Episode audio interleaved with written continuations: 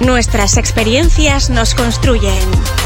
Conoce la historia de quien hoy nos visita en esta tertulia imperfecta. Tertulia imperfecta.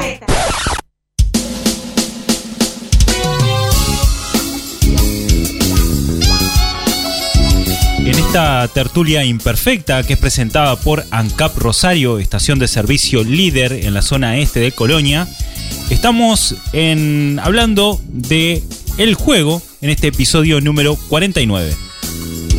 Presenta esta tertulia imperfecta ANCAP Rosario, estación certificada en gestión ambiental, tu punto de carga eléctrica, gas y combustible. ANCAP Rosario, estamos donde más nos necesitas.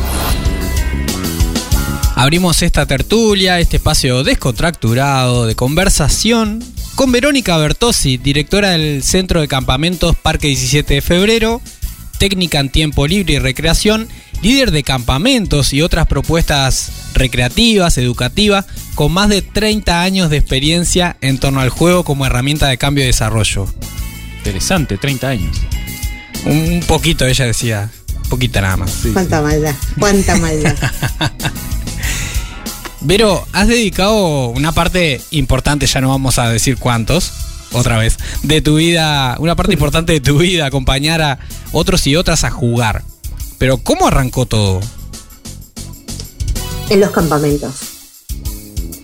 Eh, en realidad, bueno, arrancó, el juego arrancó desde que nací, creo, pero la pasión por, por el juego y cuando empezás a ver lo que es el juego transformador en los campamentos, cuando tenía eh, 16, 17 años. Cuando dejé de ser acampante y pasé del otro lado, pero Ah. siempre uno pasa del otro lado a ser líder porque quiere seguir de campamento. Claro. Sí, es la sí, forma sí. de poder continuar la fiesta. Es la básica esa. Y bueno, yo vivía en Buenos Aires, soy argentina, y allá es más difícil jugar porque es más complicado. Yo vivía en pleno ciudad de Buenos Aires, solamente tenía acceso para jugar a la plaza, que tampoco era muy segura. Y mis posibilidades de juego era cuando venía acá a Uruguay a los campamentos, ¿no? cuando era líder de campamento. Eh, después fue eh, el parque 17 de febrero, que fue donde yo conocí los campamentos, es de la iglesia valdense. Entonces en Argentina también hay, y ahí también, eh, bueno, hacía como pequeñas intervenciones en algún campamento. Y después empecé a trabajar en forma, voluntariado, también con juegos, también en la parte educativa, pero bueno, viendo a través del juego eh, otras formas de educar, ¿no? Lo que es la educación no formal. Me fui capacitando, eh, bueno, hice la tecnicatura en tiempo libre y recreación, pero igualmente yo tenía como mis, mis otros oficios y mi otra carrera que nada que ver con esto. ¿Qué quiera? ¿Qué era? el vol- Bueno, yo tengo, o sea, yo empecé a estudiar veterinaria, nada que ver. Mira, Y sí, y después estuve trabajando 11 años en una oficina. Así que imagínense, eh, encerrada en una oficina Un gran salto. en nueve horas, divina, sin ventanas. Y ¿Cómo como que mi sería? salida, o sea, claro, que yo dedicaba, por ejemplo, mis vacaciones a venir a ser líder del parque, Claro. ¿no? A hacer campamentos, a jugar. Era como la libertad plena. Eh, todos mis trabajos voluntarios tuvieron que ver con campamentos y con recreación, ya sea con niños pequeños o adolescentes. Porque el cambio, el, el proceso que se genera a través del juego es diferente al que vos eh, obtenés en un aula, por ejemplo. ¿No? La- por ejemplo, nosotros tenemos campamentos. Yo trabajé acá, desde que llegué, trabajé con campamentos de ANEP. Y el proceso que se genera desde el chico que se baja por primera vez al, al parque o a donde sea, al centro del campamento, y el que se va a los dos días y medio, es otro pibe. Enorme cambio. Cambia en lo actitudinal, hasta en lo corporal. Sí, sí. ¿ah? O sea, se genera un proceso de, con los, con los docentes, porque vos a la maestra o al profesor lo ves todos los días, pero no convivís con el profesor, no te das cuenta que es una persona. Claro. O sea, por- me refiero, tengo una anécdota de una escuela, que uno con primero de escuela, y en un momento del juego empezó la maestra a correr Y había dos, tres, dos o tres chicos atrás de la maestra y adelante mío que se codean y dice, mirá, la maestra corre. Y la maestra se da vuelta y dice, sí, y también voy al baño. O sea, se vive otro proceso en el juego, que es, es esto, esto de la, de la igualdad, de, de reconocer a la otra persona como persona. Claro. Por más que sea tu docente o que sea el adulto referente, incluso te encontrás vos como adulto poniéndote a cierta altura de los niños a pelearte. No, no, yo tengo razón. No, es como, es otro mundo. Es otro mundo. Es, eh, Huizinga dice que el juego es un como si, que, que te prepara para la vida después, ¿no? De Claro. lo que vos cuando ya seas grande. Y Te Verónica, permite esto. Que, eh, sí, Perdóname, pero que- quería continuar un poquito con, con este, lo que mencionabas del Parque 17 de Febrero y, y la llegada desde Argentina. Y queremos que le cuentes un poco a los oyentes, eh, hoy, actualmente, ¿qué ofrece el Parque 17 de Febrero? ¿Y qué haces ahí? Parque ¿No, ¿No te has ido más? Nunca más. Es mi lugar en el mundo. El Parque 17 de Febrero es un centro de campamentos de la Iglesia Evangélica Valdense del Río de la Plata. Eh, nosotros, más allá de tener. eh, de- es un parque de 7 hectáreas donde tiene tres sectores de campamentos. Y nos dedicamos a eso, a recibir diferentes grupos, ya sean de escuelas, del Estado o privadas, que vienen a hacer sus campamentos. Pero a la vez, el parque tiene sus propios campamentos que se dan en enero y en febrero. Y para eso nosotros tenemos un grupo, un gran grupo de personas que son líderes, que se capacitan en el parque. Eh, nosotros tenemos cinco encuentros anuales de talleres de formación. La particularidad que tienen estos talleres es que los mismos líderes tienen, forman un grupo que son los que capacitan al resto de los líderes, ¿no? Nosotros nos capacitamos para capacitar al resto de algún tema. Tenemos invitados especiales, este grupo va rotando también, eh, van entrando algunos, van saliendo otros, pero siempre eh, nos preparamos a mucha conciencia para los campamentos del verano. No solamente, bueno, el, parque depende de la iglesia, entonces también vemos lo que es el tema bíblico y todo, pero sí trabajamos en lo que es género, recreación, em, valores, eh, formas de, de poder acercarnos a las otras personas, el respeto.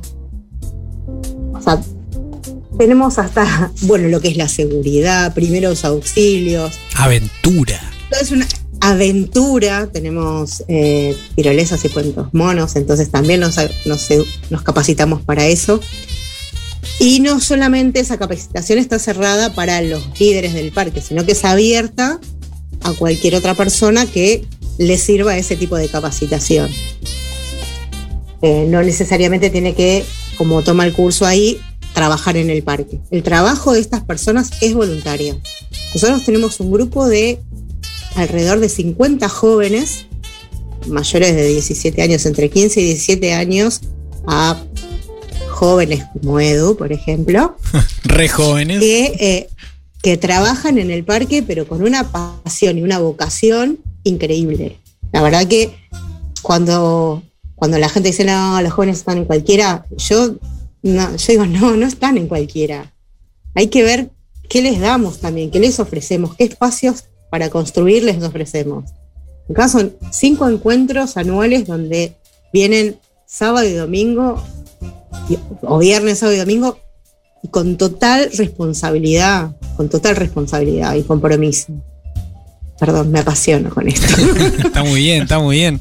Pero bueno, y ahí, ahí es donde volvemos, bueno, a ver qué juegos hacemos, qué tipo de juegos hacemos y para qué person- eh, tipo de personas vienen, ¿no? Al parque vienen diferentes tipos de personas, con diferentes capacidades, con diferentes inquietudes, de diferentes edades. Nosotros tenemos un margen de acampantes desde los 4 años hasta los 17 años. Y también tenemos campamentos de familias que rondan entre también los chiquititos hasta los 80, 90 años. Así que tenemos como todo un abanico de, de experiencias y de, de personas para trabajar. Y nombrabas, no, nombrabas eh, varios centros educativos, eh, bueno, educación primaria, secundaria. Eh, ¿También está abierto como a otros públicos?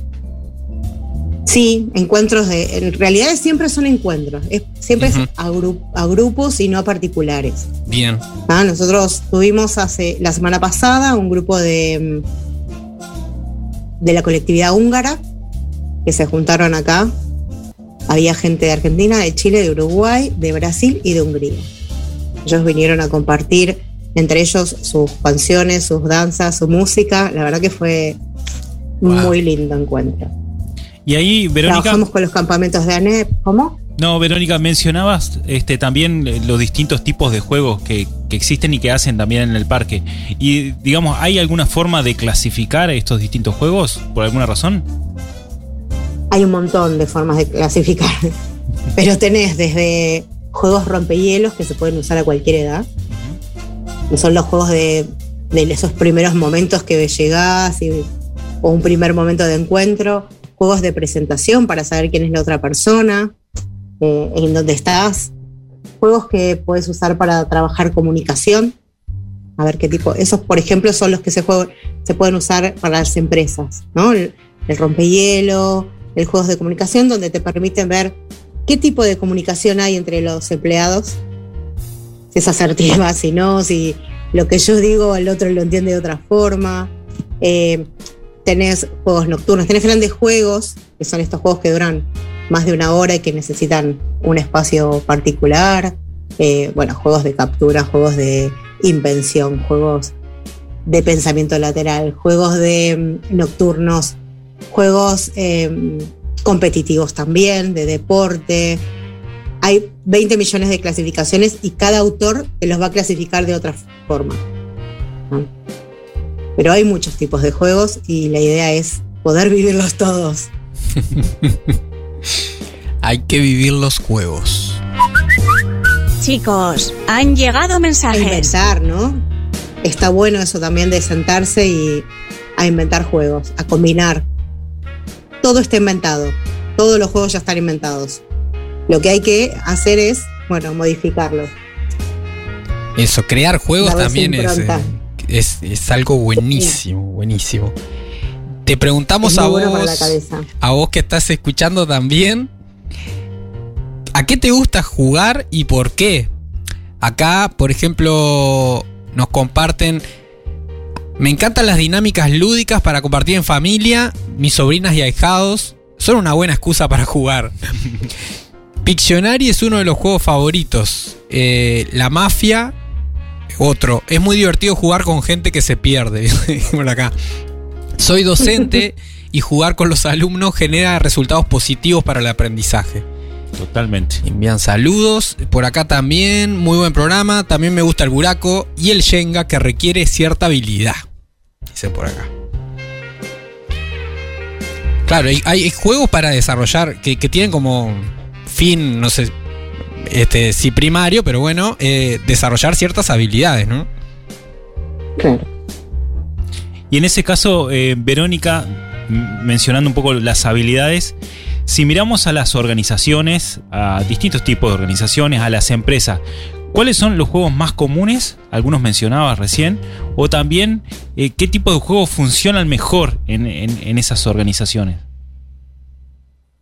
En realidad, si me preguntan a mí, el fin sería formar grupos, ¿no? Formar grupos. Partiendo de la base de, de esto de, juegos integradores, para conocer un poco más de la persona, no solamente que es en la oficina, eh, y juegos que fomenten la colaboración entre las personas. ¿Trabajo en equipo, colaboración?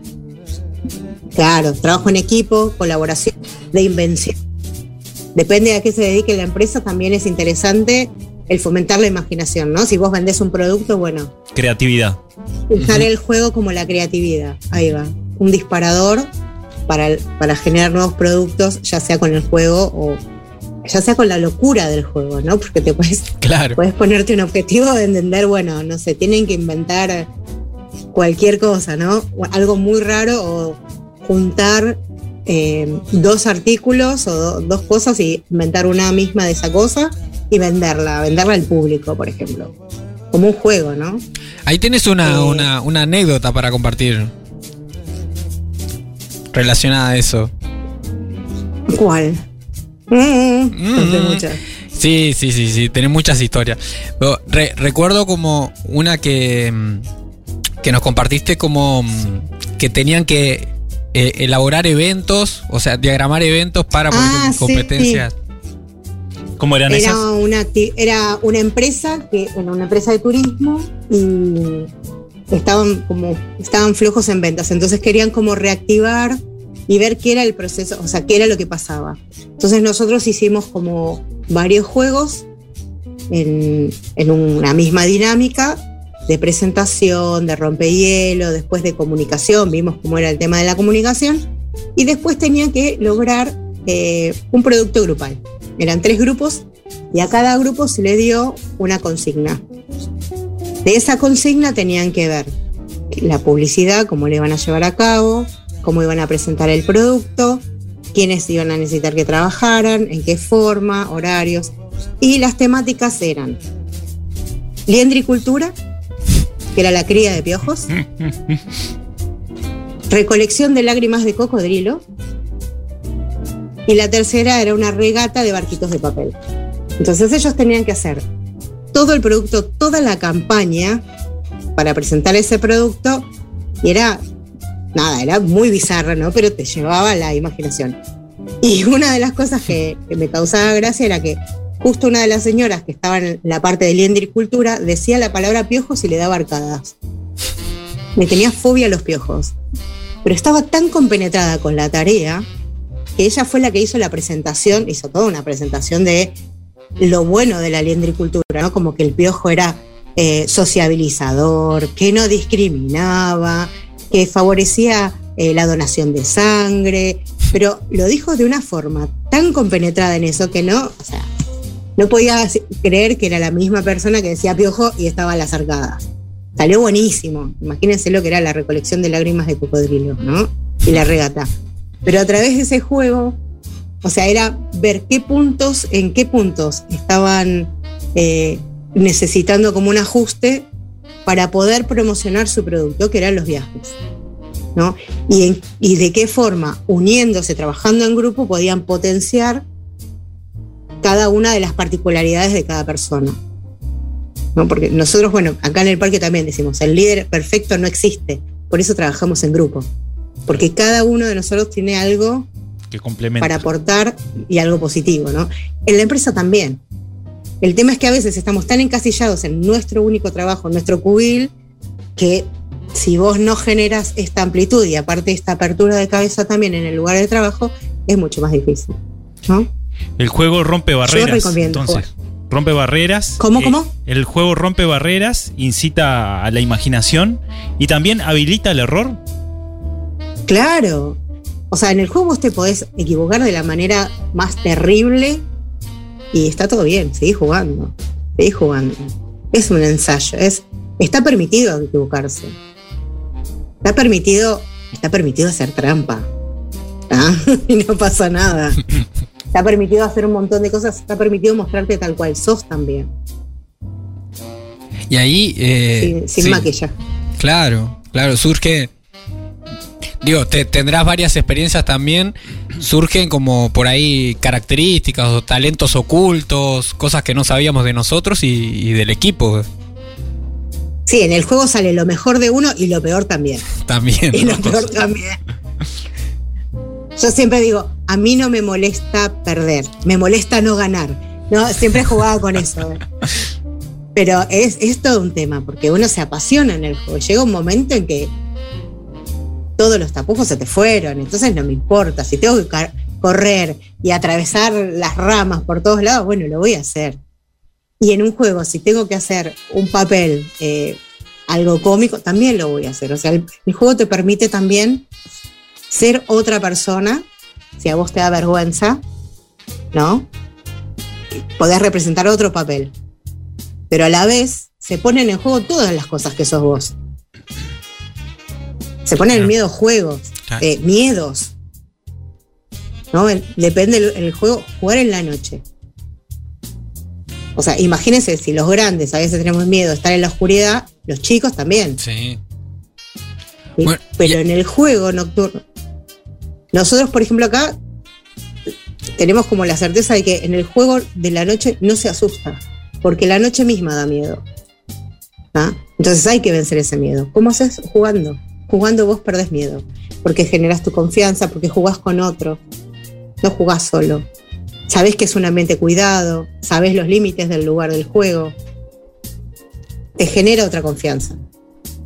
Te va formando. Ahí en esto que decías de la evolución del juego, cuando yo era chico, sí, jugaban a asustarnos a la, noche. Los juegos de la noche eran para asustarnos. La mano negra. Tremendo, tremendo. Y decías esto de, de jugar como hacer a otra persona. ¿Puede ser también como una estrategia para vencer ciertos miedos para un emprendedor, una emprendedora, por ejemplo, ¿no? Digo, al pararse frente al público. Eh, A ver, si vos estás, eh, tenés que improvisar una venta, ¿no? En esto del juego, siempre va a ser más fácil venderle a tu compañero que a otro que no conoces. Entonces vos practicás ahí también en el juego. Practicás una forma de ser o algo que te gustaría hacer, ¿no? Eh, yo siempre digo el- los juegos cuando estamos acá capacitándonos. Dar un juego para un montón de personas es exponerte de una forma tremenda, tremenda sean niños o sean adultos, los que están del otro lado. Pero si vos sabes bien el juego y te divierte el juego y lo jugaste y todo, lo vas a ver con tanta naturalidad que no va a ser incómodo. Entonces, ¿por qué, por ejemplo, yo decía, no es lo mismo que vos te pares ante 40 pibes, perdón, chiquilines, a dar un juego, a que vos te pares enfrente de tu clase a dar una, una charla de tu clase?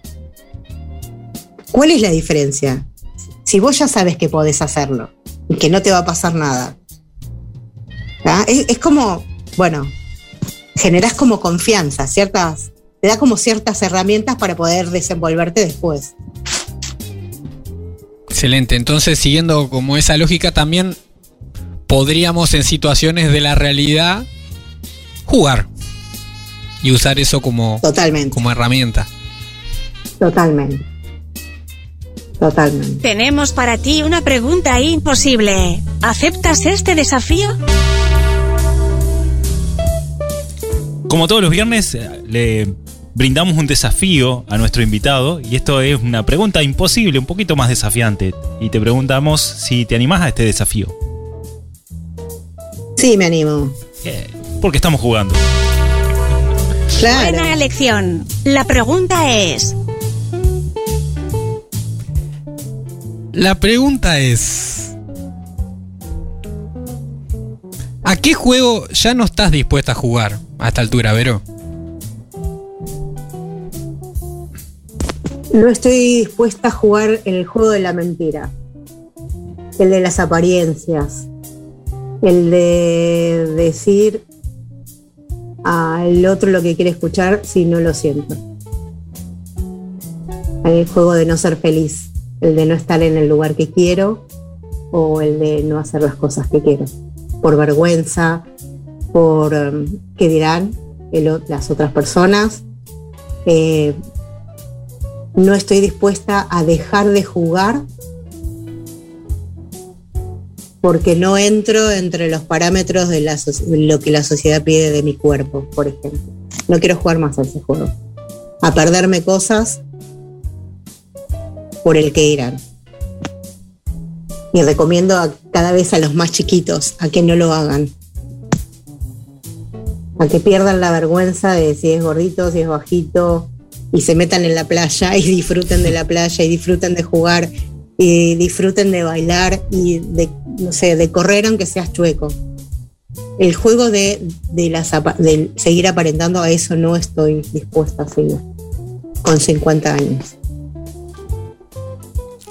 Excelente respuesta, ¿no? wow. Y bueno, muy buena recomendación también. Y bueno, así que esta tertulia imperfecta que fue presentada por ANCAP Rosario, donde jugamos el juego de imposibles de la mano de Verónica, eh, vamos a ir a una pequeña tanda y después enseguida vamos a volver con el contacto.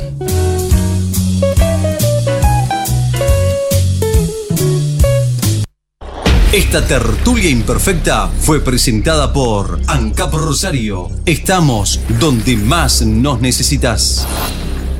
Haz clic en el botón para no perderte nada y compartí este programa con tus contactos.